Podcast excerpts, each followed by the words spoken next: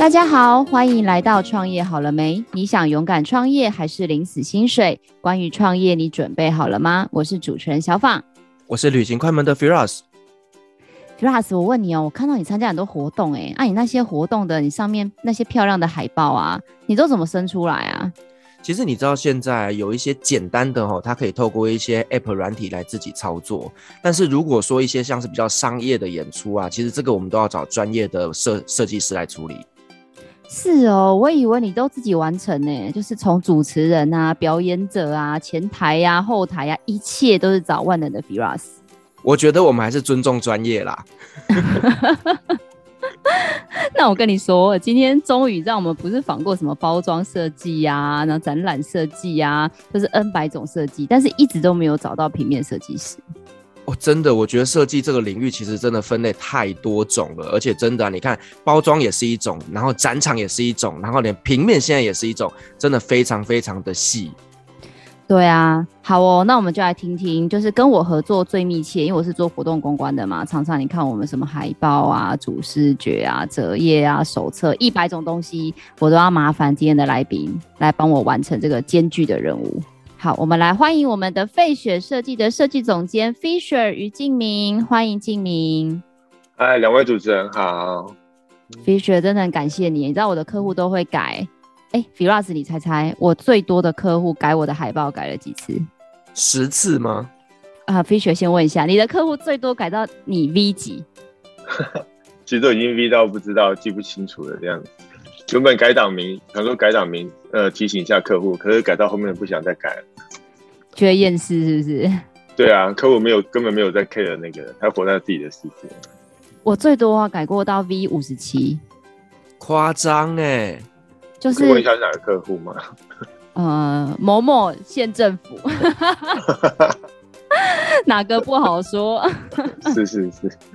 他就是跟你说啊，Firas，你知道吗？那客户都会跟你说很可爱哦，就是哎、欸，我想要缤纷一点哦，我想要素雅一点，然后到最后啊，设计就会被送，然后就说要缤纷是不是？我就给你放超多花，要素是不是？好黑白，就是已经走一个极致路线这样。我以为你要说要素是不是？我送你一片森林。大概都是这个状况，所以我真的超级佩服 Fisher 他们。我觉得设计师真的是，尤其是平面设，真的是世界上超级无敌有耐心的一种生物。感谢主持人。其实我觉得还有一种比设计师更厉害的生物，就是就是 account 这样，面对客户的嘴脸，然后要一直一直跟他一直跟他沟通，还不能像设计师躲在后面，还可以还可以在那边干掉。然后可是没有办法，就是面对客户的那个窗口最厉害。那 Fisher，像我知道你已经从业已经二三十年了吧？嗯、那可不可以聊聊，你是科班出身的吗？还是其实你在设计这一块是自学成才？嗯，其实不是哎、欸，因为因为其实当然我知道大部分很多市场上的设计可能都是科班出身，可是其实也有一部分都不是。那我自己本身是念念商科的，坦白讲，因为其实我呃我做设计大概到现在二二十三年，就从退伍之后到现在呃做到现在在二十三年的时间。从小当然是对那个绘画，就是比较纯美术的部分是比较有兴趣的。那其实后来，后来在考高中的时候，其实也有就是能够保送到那个复兴，还有或者是彰师大这样子。那可是，当然因为那个时候就觉得啊学费太贵，然后当然家人也希望就是说那时候家人还比较保守，觉得啊念可能可能念念设计或者念美术可能没什么前途，就是叫我去念商。我说好吧，那那那我就反正学费这么贵，那我就干脆去念，我去念台北商专好。所以所以其实本人并不是本科系出身，只是不过也有一点有点关系的，反正都是从商嘛，都是赚钱的行业这样子。那后来怎么会呃，就是开始做设计，然后还一做做二三年？因为其实本来本来是想走纯美术啦，可是真的是就像刚刚那样讲的，可能一时觉得哦，可能纯美术赚不了，活不下去这样子，然后刚好就想说，那想说好吧，那就呃找一个跟美术有关，然后又可以赚钱的，于是就选择设计啊。那其实也是机缘啊，就是退伍还没快退伍的时候，就刚好有个朋友介绍叫我去一间广告公司这样，所以很幸运的就是一开始就是能够。就是其一出社会，或是一退伍，其实就能够进到自己喜欢的行业这样。所以你等于是说退伍之后就直接进入了广告公司这样子。嗯。那我很好奇哦，就是那在广告公司里面，你做的业务大概是哪些呢？对哦，那时候其实刚退伍进去的就是小广告公司啊。其实那种小的广告公司，就是你很多事情你都要做这样子。那当然，因为那个时候我还是新人啊，所以很多也是有，就是也是需要需要人家教啊，需要人家带啊。可是大部分都还以一定是以设计为主。刚刚有讲到你是学纯美术，嗯、现在转成设计。嗯、那其实我身边也蛮多，因为我国中是美术班的嘛，也蛮多朋友是有做不同领域的一个发展。嗯、那我相信很多听众朋友肯定会很好奇，嗯、就是到底艺术跟设计中间的分界线在哪里啊？其实我觉得这个这个问题还蛮好的，可是我觉得他的答案其实呃根据时代的不同啊。你感觉好像有点年纪要讲时代这样子，因为早期早期真的纯美术跟跟设计分的，它的分野其实是非常明显，它的界定其实是很明显的。那可是其实越到后期，或是甚至像现在很多当代艺术，其实其实你会发现，其实现在当代艺术讲讲求的，它是它是一个想法，一个观念，它不再是去追求你的绘画的技巧这样子。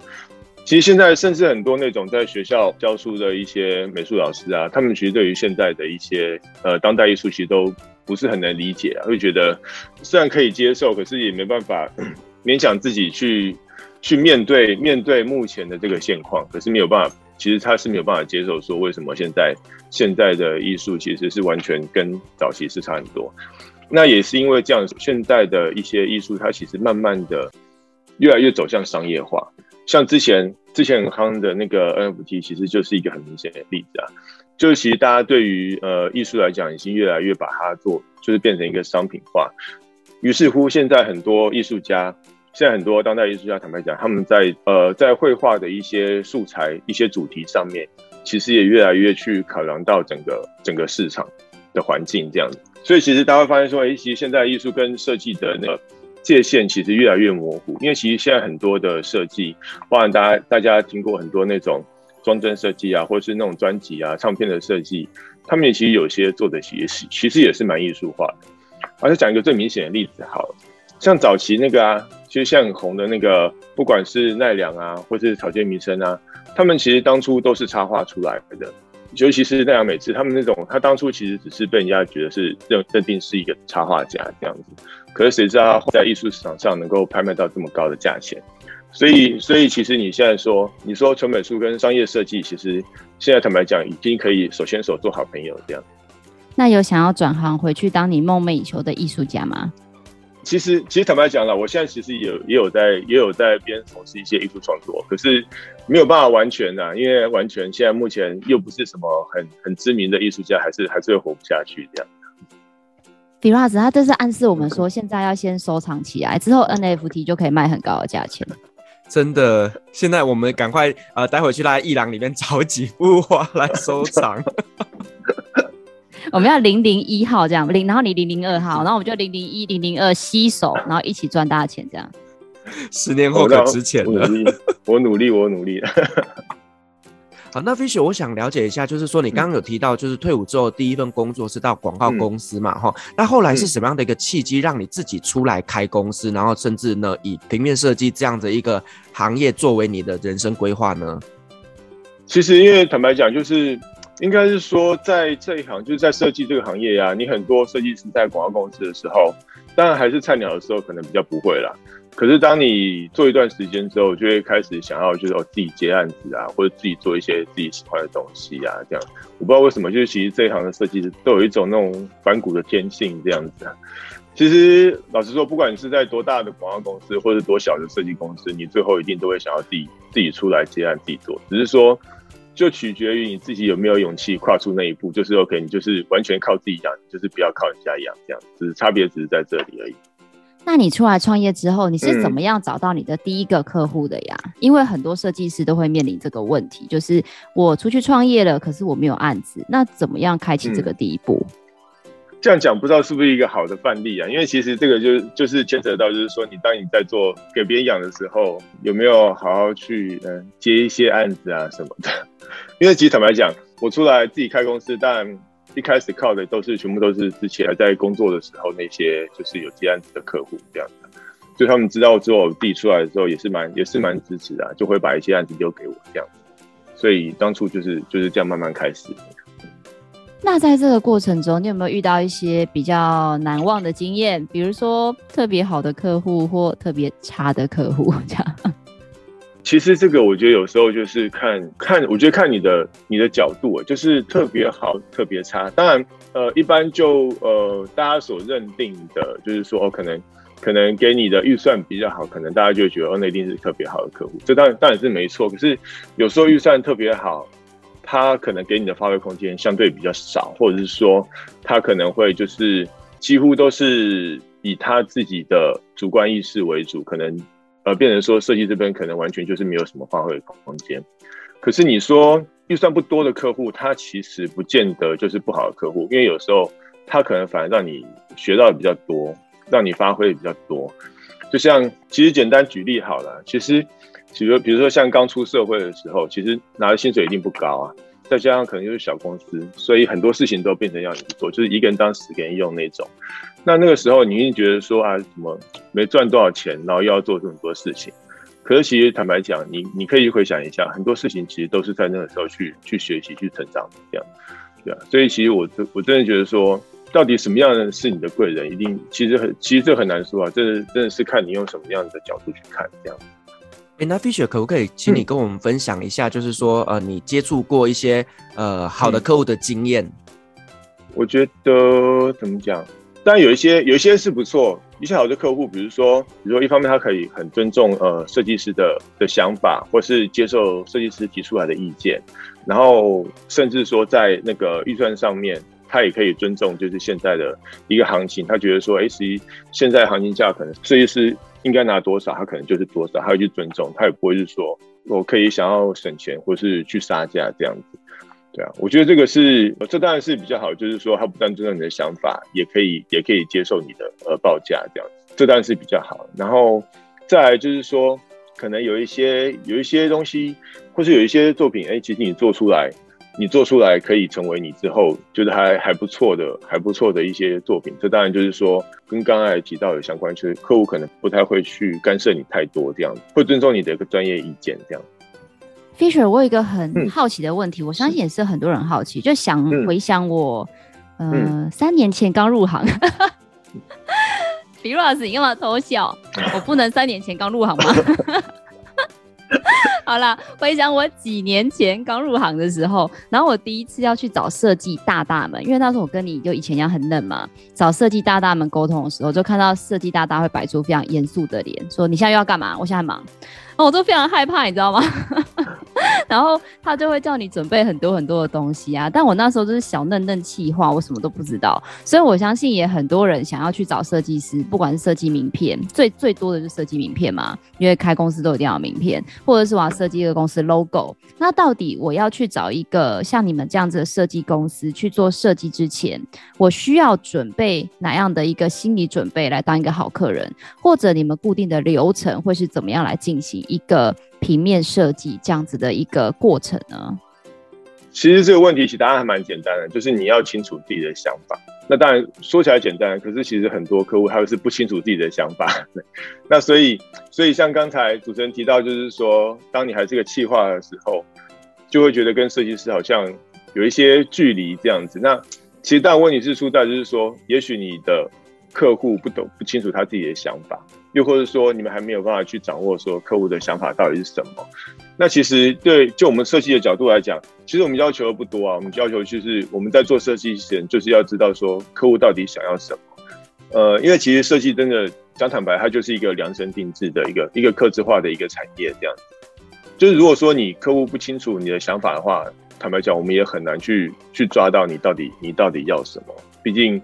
现在那个设计师还没有跟跟那个通灵做合作，这样，所以没有办法透过就是客户不讲话就知道他在想什么这样子，所以所以中间当然就很需要 account 或者需要细化这个角色来来辛苦的担任中间的桥梁这样。其实我们也不知道啊，因为客户就跟你说我要缤纷一点，嗯、到底什么叫缤纷，很难解。是的，是的。哎，Fisher，我想请教一下，嗯、就是说，嗯，我相信啦，大部分的客户他们可能都说不清楚自己到底要什么。可是，当你遇到这样子的客户的时候，嗯、你这边会用什么样的方式去跟他们沟通呢？哦，其实现在很多客户有时候他不清楚，是因为他他当然我觉得他有些客户是脑袋里有想法，可是他不知道说呈现出来的画面是怎样。所以其实我们在做之前，通常我们会用会找一些 reference 去跟客户沟通。现成的一些范例，这样子让客户能够透过图像化的沟通，能够更清楚说他自己他自己要的是什么，这样子，对啊，这个这个是一些我们比较常用的方式啊，嗯。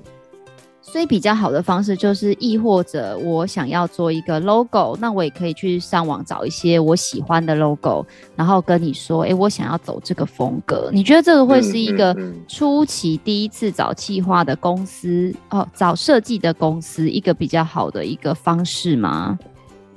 对啊，对啊，我觉得这个，因为透过图像化的沟通，其实大家就是大家比较能有共识啊。因为其实怎么讲，设计一定是图像化思考。也许企划是透过文字，或者是说，呃，那客户当然就不知道他的想法是什么。那通常如果说你能够，就大家如果能够站在同一个水平思考的话，那当然沟通起来就就能更精准这样。呃，Fisher，那在做、嗯嗯、呃设计的这整个的呃过程当中啊，有没有一些比较不容易或者比较辛苦的地方可以跟我们分享一下？其实其实有啊，从从开始到现在，其实一直都有了，就是。因为其实坦白讲，就是主要当然主要还可能还是大环境啊，或者是不得否认啊，就是在台湾跟在其他呃一些比较成熟国家比起来，台湾对于设计可能还不是这么的重视，就重视的程度没有这么高这样子。就是虽然其实你看到很多现在会发现很多设计奖项，或者是说一些大大小小的品牌可能透过设计增加一些附加价值，可是其实我相信有百分之八十的中小企业，它还是对于设计来讲，它还是。重视程度没有这么高，甚至说设计的部分其实是可以被被牺牲或是被被取代的，可有可无的的一块这样子。像其实我也有个经验，就是说那时候我跟呃配合的活动公司，他们的客户也是也是大家大家都知名的一个品牌的客户，可他就跟我讲说，他们在接他们的活动的时候，其实里面根本没有办法去报设计费这个项目，因为。客户会觉得说，等于说这个全部都是包含在你们的这个呃活动的执行或是服务里面这样子，为什么要单独拉一个设计费跟我报这样子？所以其实你就知道说，即使是很大的品牌，它对于设计的价值其实也不见得能够这么的认同这样子。就所以我觉得，我真的觉得做设计这行，其实可能要等到呃全民都很重视的话，可能还需要等一段时间。那当然，所以我觉得说，就是真的就是靠自己的兴趣啦。你说心酸的，当然这行碰一定会碰到很多啊，比如说就是，呃，像刚才一开始提到的，客户很爱改啊，就是超爱改这样子啊。早期还有碰到一些，就是客户干脆就是跟你讲说，哎、你要怎么改这样子，就是客户自己来当设计，然后然后只是把 只是把设计师当成一个工具这样子而已啊，这也都是有的这样子啊。所以其实做这行真的是很多会遇到很多呃大大小小的事情啊。虽然我相信说各行各业其实都有都有辛苦的地方，可是我觉得说，哎，一旦你决定要踏入设计这个行业的话，你一定要有足够的热情来支持你继续维持在这个行业。那 Fisher 啊，就是我知道每个设计师都会有自己特别喜欢的作品，嗯、那你自己呢？你自己有没有什么自己最喜欢的孩子？其实讲孩子，坦白讲很多，因为其实每一个作品啊，在当时一定都是费尽心力这样子，就是。很努力的把它生出来，所以，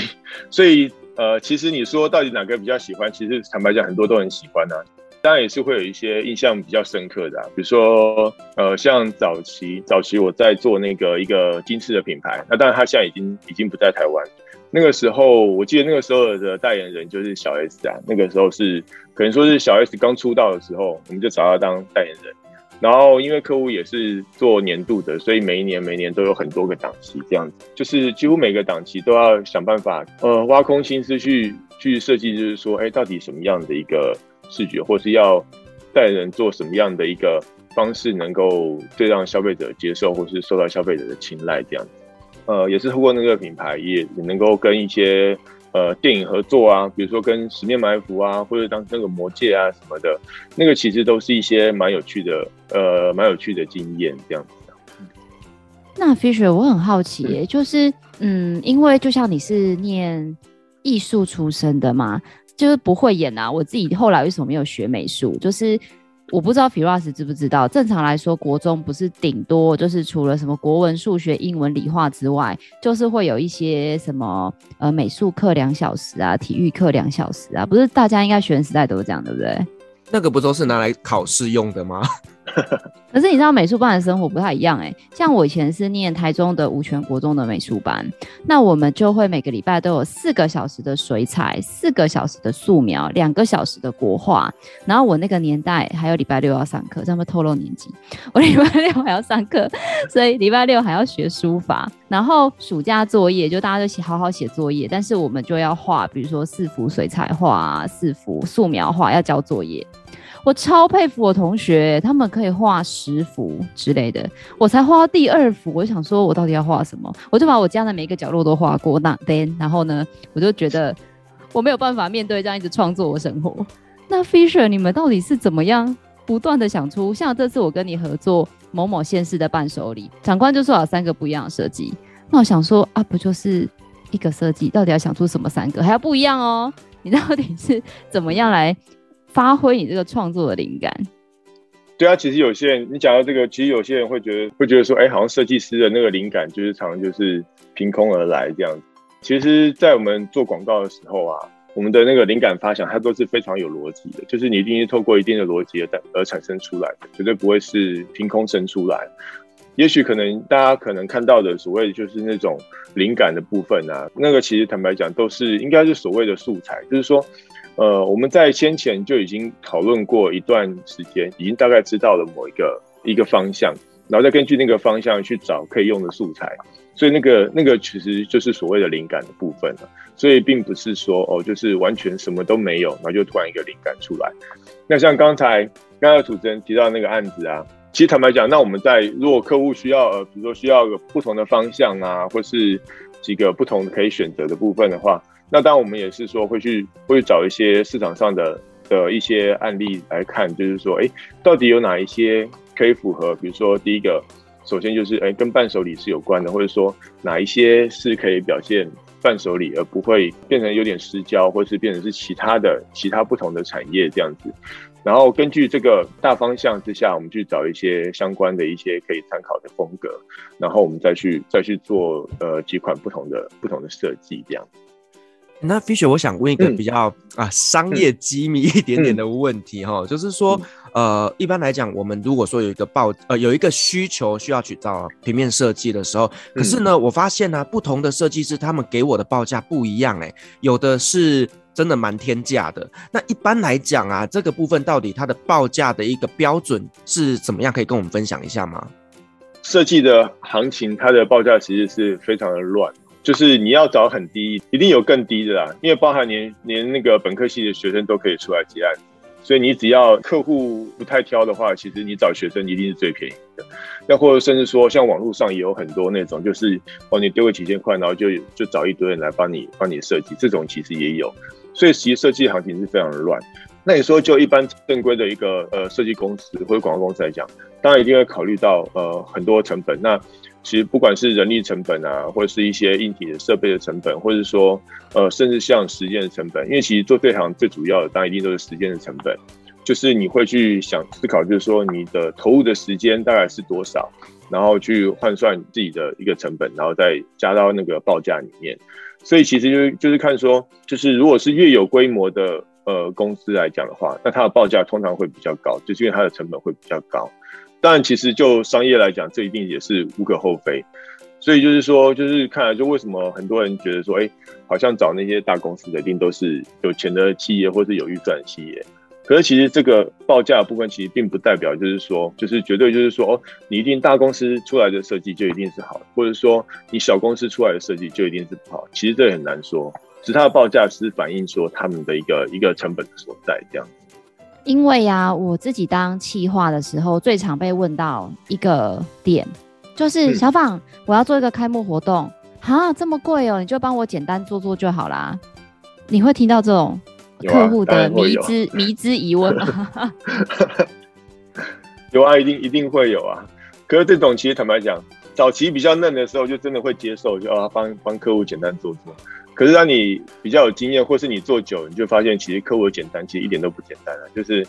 客户简单只是他自己心里觉得很简单，可是可是其实当你设计师可能，也许你提出一个设计之后，客户还是会改动改西的，因为毕竟他叫你简单做，并不是说他就是他就可以随便让你过这样子。所以其实有时候有时候不要被那个表面的一些话术给欺骗了这样子。很多就是刚刚你说呃新创公司啊，或是刚创立的公司啊，他们当然就会觉得说，可他们知道说可能一个公司设立可能会需要哦，可能会需要 logo，或是需要一些基本的东西，比如像名片啊、招牌啊那些的。那可是他们其实往往会忽略掉，就是你当你这些做好之后，或者说你当你一个品牌已经成型之后，你后面所需要的一些。行销或者需要的一些宣传等等，他们希望我会忽略这一块，所以他们就会觉得说，哎、好像就是一个 logo 设计，哦，当你有了品牌，然后就就一切就就结束了这样子。可是其实，可是其实殊不知，其实品牌是需要需要去经营的，需要透过透过时间去去累积的，并不是说你有一个 logo，它就会自然而然为你为你带来品牌的价值这样子。所以我觉得。所以我觉得很多人很多人会觉得说，哎，好像就是会有那样的情况，可能就是在于说，他们其实对于对于品牌这个部分，其实不是不是很了解，这样才会才会有这样的情况发生。啊，我现在想要问一下，就是呃，以一个设计师来说，你们比较喜欢接到是创新性的作品，还是比如说系列发展的作品啊？如果比较起来，可能呃，创新性的会比较有趣一点，因为创新性的话，其实就是。等于就是由你开始这样子一个创新的东西啊，那系列发展会比较轻松，是因为系列发展你已经有规则可循，所以对设计师来讲是比较轻松一点。那在报价上也会有显著的差异吗？就是因为常常我们遇到一个问题，就是比如说品牌在 rebranding 的时候，都会面临一个是到底我要做新的还是延续旧的，但是他们也常常会考虑到成本，就被迫说啊，我只能用旧的或什么什么之类的。那站在一个就是 designer 的角度，你可能会给客户什么样的建议？因为其实它的成本取决于，就是说，呃，因为你要新的，你要 rebranding 的话，变成很多都是要重新再做。那你重新再做的话，不管是在呃发想或是在呃前期的策略啊、定位什么的，其实都是要重新再去拟定的。所以你变成前面你会整个重新再走一次，所以它的。它的费用相对来讲一定会比较高。那你如果只是延续系列性的继续做下去的话，那你就少了很多前面的一些一些成本了。那你等于就是只是比较是单纯的呃设计，或是一般一些媒体啊，或者是那种执行的一些一些费用这样子。所以比较起来一定会一定会比较省。那以费雪设计来说，嗯、你们是会跟客户一起沟通出这一个品牌的概念，嗯、还是主要会是以客户这边为主导，然后你们就是单纯只做设计的部分呢？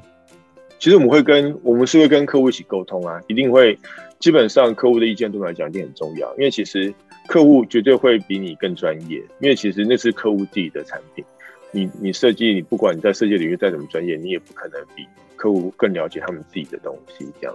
所以，所以我们一定会去参考客户的意见。那只是说，我们会透过我们自己的专业去协助客户，就是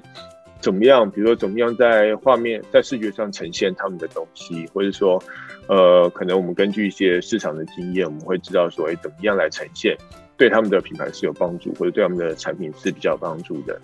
这样，其实，其实这是一个互相平等，大家一起，大家一起沟通讨论。的的一个方式，这样子。那 Firas，你有什么问题吗？好，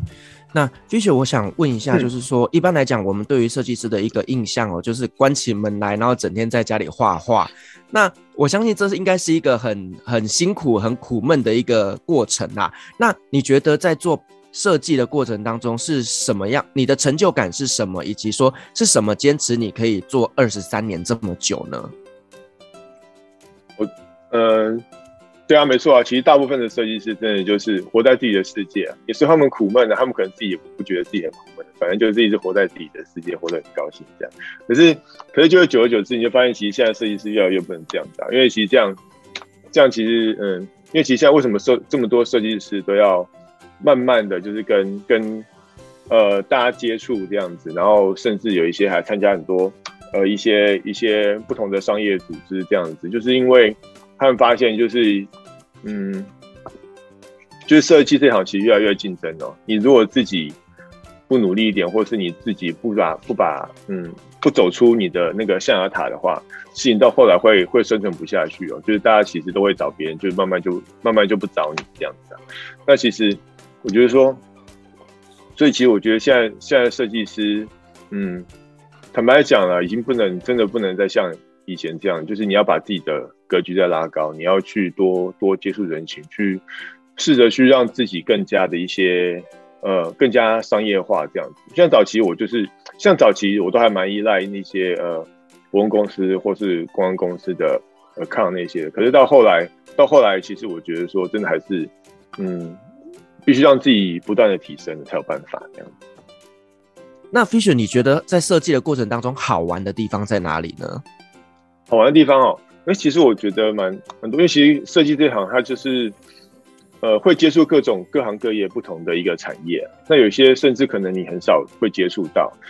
所以你都可以透过这次的，就是你可以透过每个 case 的那个经验去得到一些不同的一些一些知识。我觉得这个对我来讲其实是还蛮有趣的这样子的呀。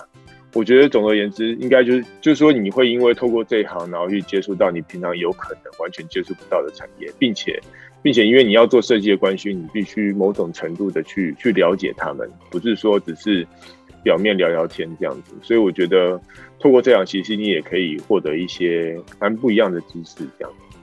哎，Fisher 讲到这个，嗯，其实我知道每一家设计公司它都有比较侧重的类型。那像刚刚讲，因为你是广告公司出身，所以你会有很多活动的这个客户，所以我相信你对于活动这个操作很熟悉。那除此之外，你还有没有什么样的类型的客户是你特别希望，或者是你特别擅长的？这样子，如果有听众朋友有需要的话，也可以跟你做洽询。其实坦白讲，平面设计其实真的蛮杂的，就是除非除非你把自己定位在，就是说我只做某一样某一样东西，比如说我只做 logo，或者是我只做我只我只做 DM，我只做海报之类的。像我以前就认认识一个一个前辈，他就真的是他平面设计，他真的专门就是只是做海报，他其他都不做。要不然一般正常的平面设计公司，其实他们接触到的范围其实都很杂，真的。真的就是包含从从 logo 啊、企业识别，一直到一直到广告行销到包装，其实甚至像呃网络的广告，其实都有在做这样。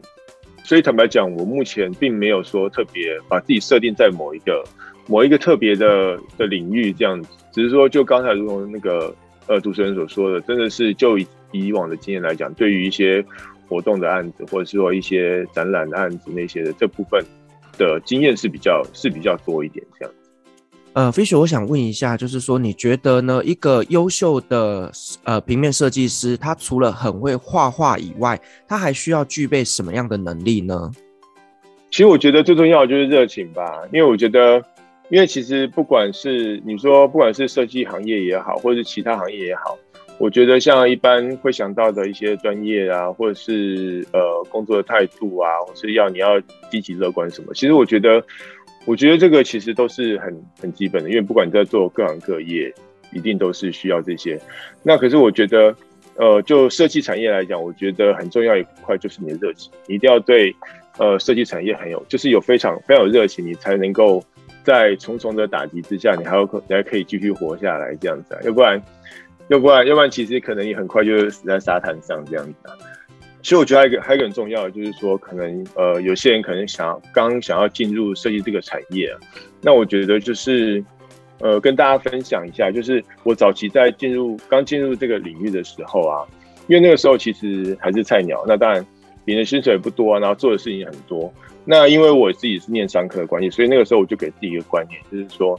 就是无论你现在在做什么，你都是在累积你自己的一个呃无形的资产这样子啊。因为这些无形资产，也许你当下没有办法马上马上变现，可是其实你要知道，其实累积到将来的话，不管你的技巧或是你的经验、你的观念，或甚至你的人脉，其实累积到后来都可以成为，其实都是可以变现，都有办法去提高你的自己的身价和自己的收入这样。所以我真的觉得说，现在一些刚入行的一些年轻人，真的不要。太早就放弃，或是太快去去抱怨现在的一些环境，这样子。对，就是他改到 V 三十的时候，不要太挫折，鼓励他说，其实最多改到五十七哦，三十真的还好。真 的真的。那最后一个问题问一下，因为毕竟这个节目是创业节目嘛，那我知道 Fisher 也自己开公司开了十多年，就是对于这个呃，如果自己已经觉得自己蛮有资历，想要出来开公司的这些设计的孩子们，你对他们有没有什么样的建议，或他们应该要做好什么样的准备，再离开现有的职场出来做创业是会比较稳妥的？我觉得讲现实一点，真的最重最重要的就是客户啊。呃，主持人也会开始问我说有没有客户？那自己要创业最重要就是客户，因为你没有客户就就没有收入来源。当你一个公司经营有困难的时候，其他很多你也你也不太能够在多余的时间去思考这样子，你只能顾着你，然后把你的公司经营好这样。所以我真的觉得客户是很重要。那除了说你你在刚出来之前，你就要先思考说你有没有客户能够支持你，然后再者就是说你有没有去。能够去不断有新客户的这样的一个一个能力或者是一个机会这样子，所以，所以我真的觉得这都很重要。就是当你当你的公司你想要第一个是存活嘛，然后第二个就是说你要往什么样的方向去发展什么的，可是这个都首先这个都一定是要呃你能够继续存活、生活、生存的下去，你才有办法做其他的思考这样。今天真的很谢谢 Fisher 分享哎、因为你知道我身边很多朋友，因为像我们自己做活动这行很久嘛，我们大概就知道说哦，一个海报大概是多少钱。可是常常我身边很多的朋友，就是比如说发我们家设计，然后我可能只赚他五百块哦，我真的没有赚很多，只赚五百块哦，他就会说啊，怎么这么贵？不过就是画一画吗？那我觉得今天可能听完 Fisher 的分享，大概。应该可以知道说，哦，原来一个设计它需要很多的前置的沟通，需要很多不同发想的一个过程，然后还有后面的一个修改地域的一个无限回圈。大家应该可以比较理解，其实设计的工作并不像大家所想的，笔拿起来画一画就可以很快速的完成他们的作品。非常感谢主持人，说出你的心声吗？好哦，那我们就非常感谢 Fisher 他今天对于平面设计相关的一个分享。那大家如果说对于设计的这个行业有兴趣，或者是想要找我们的 Fisher 来做一些呃行业的一个或者是设计作品的一个咨询，我们都会把 Fisher 相关的联系资料放在下方的资讯栏。如果你喜欢我们的节目，也别忘了给我们五星好评加分享哦。创业好了没？我们下次见喽，拜拜，拜拜。谢谢两位主持人，拜拜。